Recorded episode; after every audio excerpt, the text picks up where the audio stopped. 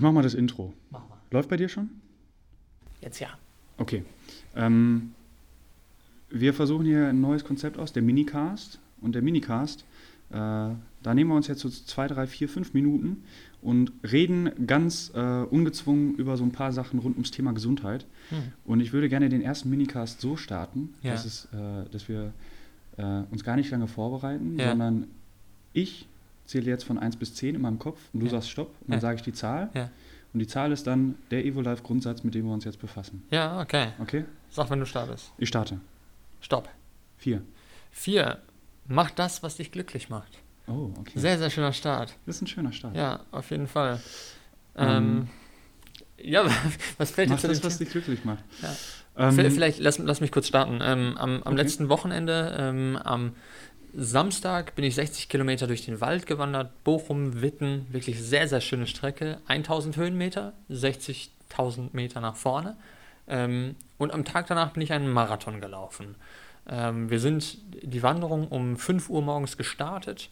Äh, durch den Sonnenaufgang, durch die sengende Hitze des Ruhrgebiets. Was noch cool ist, vielleicht der Lauf, der war tatsächlich vom Daniel. Jo, Evo Daniel, Daniel hat organisiert, den, sein den erster Marsch eigener Lauf.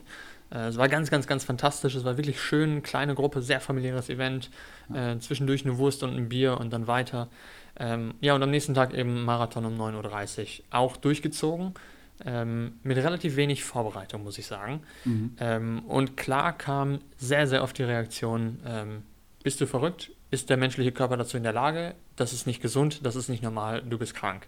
Ähm, ja, ja, ja, ja, ja. Stimme ich allem zu. Der menschliche Körper ist dazu in der Lage, ganz offensichtlich, und mir geht es auch ganz fantastisch, es ist nichts kaputt gegangen. Und dabei war ich sehr glücklich. Ähm, während der Wanderung, während dem Lauf, so die letzten acht Kilometer war ich nicht glücklich. Im Ziel war ich, glaube ich, der glücklichste Mensch auf diesem Planeten. Das ist immer so. Nach dem Marathon habe ich immer so einen maximal emotionalen Zusammenbruch. So für drei Minuten und dann geht es aber wieder. Krass, ne? Ähm, ja, also das, das macht mich glücklich. Also ein paar Sachen. Ähm, wenn der Lukas sagt, ohne Vorbereitung oder mit wenig Vorbereitung, also Lukas, er ist schon mehrere Marathons gelaufen und der Lukas ist einfach, er ist ein Läufer. Ja, Ne? klar. Ähm, und äh, ich bin, wir sind zusammen gelaufen, 100 Kilometer letztes Jo. Jahr, beziehungsweise Lukas ist tatsächlich 100 Kilometer gelaufen. Wir sind mit äh, 7, 8, 9 Leuten gestartet. Äh, ich war tatsächlich der Erste, der äh, aussteigen musste. Ähm, am Verpflegungspunkt Nummer 1 oder Nummer 2 nach 38 Kilometern. Habe mich hingesetzt und ich bin aufgestanden, nur noch gezittert. Alle waren so komplett, komplett glück, Ja. glücklich und fresh und ich bin so, naja, ich weiß auch nicht. Äh, Ich bin eigentlich ein, äh, ich bin schon sportlich, aber das, die Anfangsgeschwindigkeit rückblickend war für mich einfach zu hoch und äh, ich habe mich dann noch 10 Kilometer alleine weitergeschleppt. Ich habe richtig heroisch gesagt, Jungs, geht weiter, was zählt, ist die Mission. Habe mich dann noch äh, äh, 10 Kilometer weitergeschleppt. Das hat mich überhaupt nicht glücklich gemacht währenddessen. Ja, Ähm, die Tatsache, dass ich mich selber dann noch aufgerafft habe und noch ein bisschen gelaufen bin, das hat mir meinem Selbstbewusstsein ganz gut getan. ja, Ähm, Im Nachhinein macht mich das äh, ein bisschen glücklich, aber äh, was der Punkt ist, äh, was den Lukas glücklich macht, die 60 Kilometer, wenn ich mir jetzt vorstelle, 60 Kilometer zu wandern, das macht mich nie glücklich. ja. Was mich glücklich macht, ähm, der Podcast hat mir ja gerade Spaß gemacht. Ja, auf Wir jeden haben gerade Fall. einen Podcast aufgenommen, Fall. Äh, Nummer Vier? 4 ist das, glaube ich. Ja.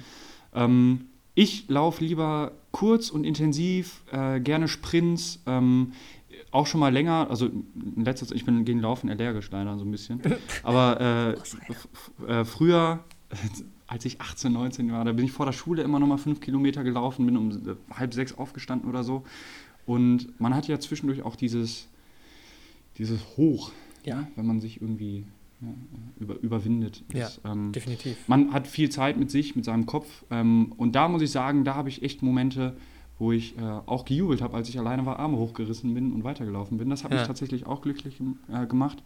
Ähm, ich habe bei FIFA mit äh, Oldham Athletic, einer Jo. Viertligamannschaft, äh, habe ich die Champions League gewonnen. Vor sehr, sehr paar Wochen. emotionaler Moment. Sehr emotionale Momente. Tatsächlich äh, kann ich bei FIFA sehr impulsiv sein und mich impulsiv freuen, was mir sonst in meinem Alltag nicht so gut äh, gelingt. Das heißt, da habe ich wirklich immer so kurze Momente von, man kann es jetzt vielleicht nicht Glück nennen, aber das ist so Freude. Ja, auf jeden und dann, Äh, auch eine Zufriedenheit Definitiv. äh, danach. Ähm, ansonsten äh, Krafttraining, Ja. gut im Training zu sein, macht mich Ja. glücklich.